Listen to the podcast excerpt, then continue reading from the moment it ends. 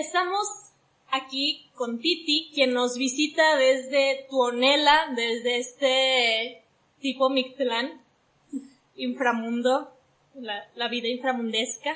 Y ahora vamos a platicarles un poco sobre un libro. Este libro es Ciudades Desiertas de José Agustín.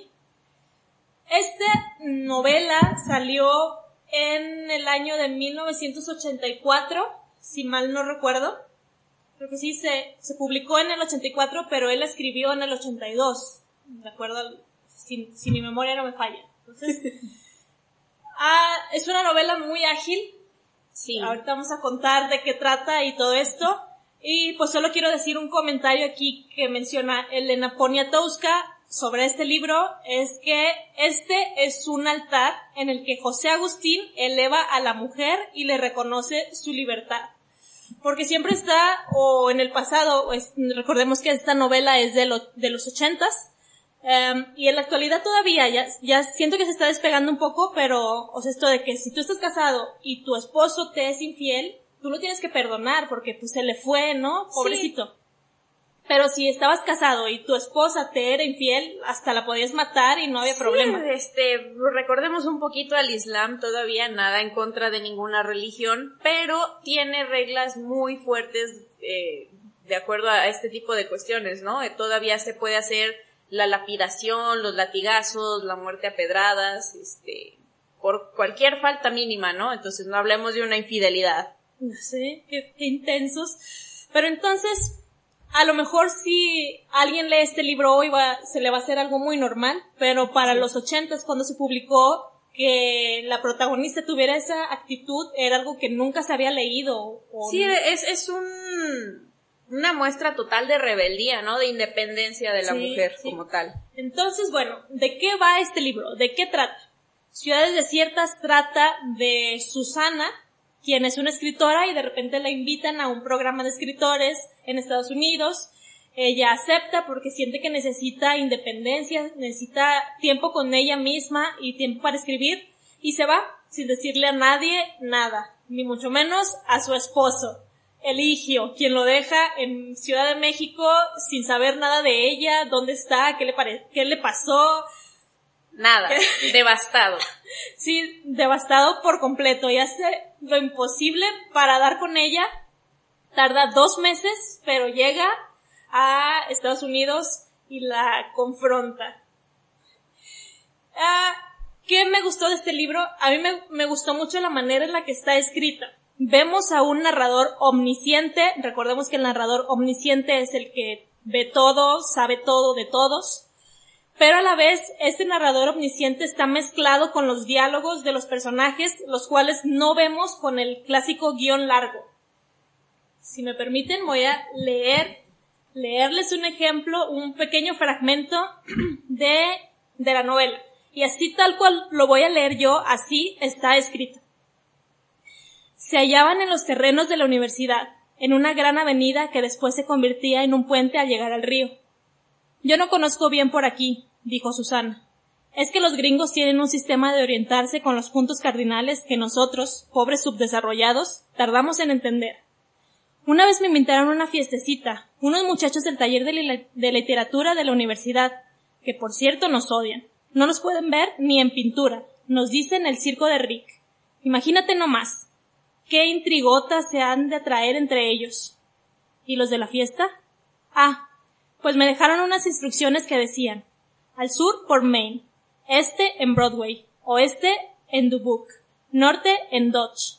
¿Qué es eso? Dios mío. Eso fue exactamente lo que yo les dije.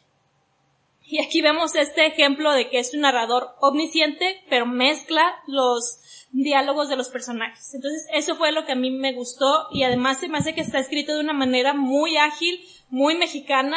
Tiene una expresión en una página que dice, cuando Eligio llega a Estados Unidos, dice que a Susana ya le cayó el, el chahuizle. ¿Qué comentario nos tienes tú, Titi? No.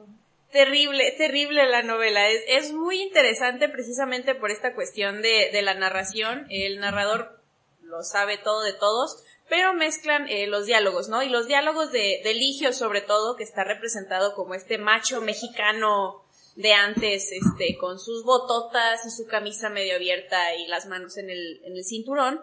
Eh, son súper mexicanos, notas todo el mexicanismo en el hablar de, de Ligio, este, incluso cuando está hablando inglés con sus eh, compañeros, eh, ahí lo dice, no, dice tal cosa en español, o dice tal cosa, este, como buen mexicano, ¿no? Y es muy, muy curioso, es muy interesante.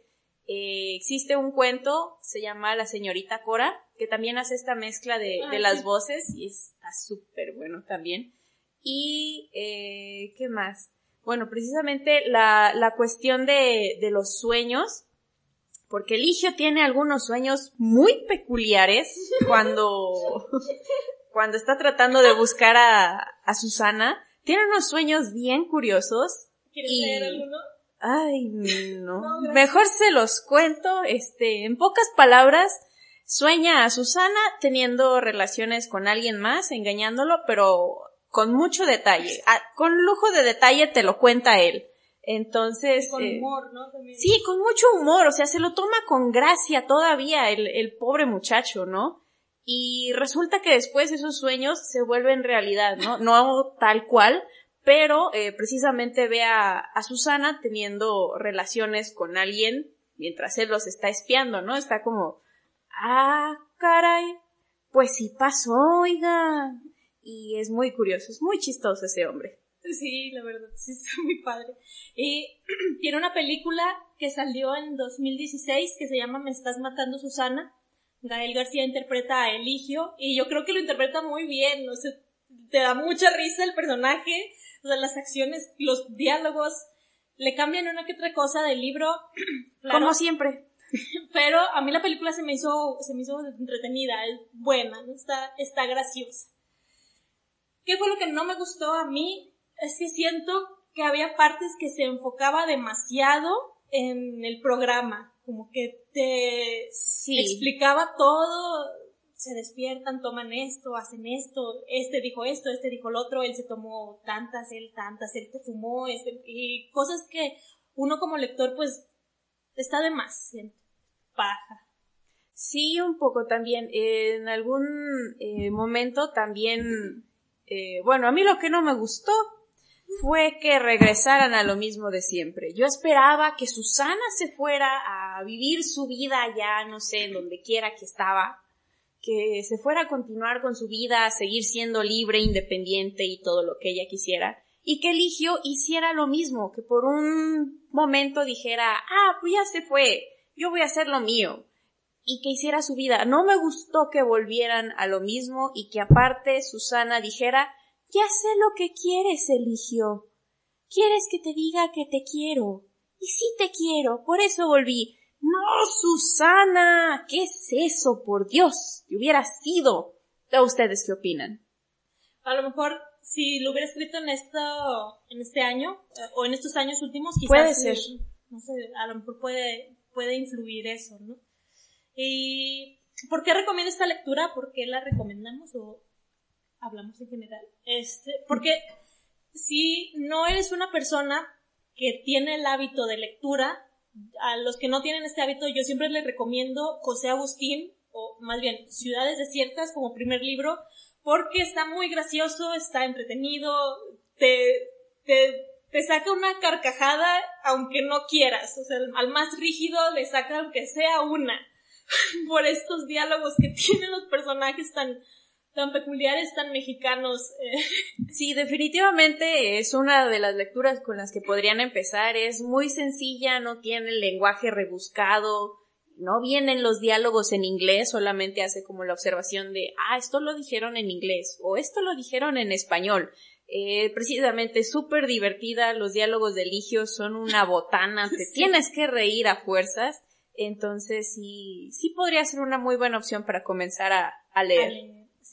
Y eh, si tú, o normalmente estamos acostumbrados a que en Estados Unidos critican mucho a México, que pues país feo, subdesarrollado. Eh, Indios patarrajada, dormidos en el nopal. Sí. Y aquí José Agustín lo que hace es que les devuelve la pedrada, ¿no? O sea, él les critica a Estados Unidos todo, todo, todo. Entonces, es una novela muy mexicana, muy entretenida, muy agradable, recomendada.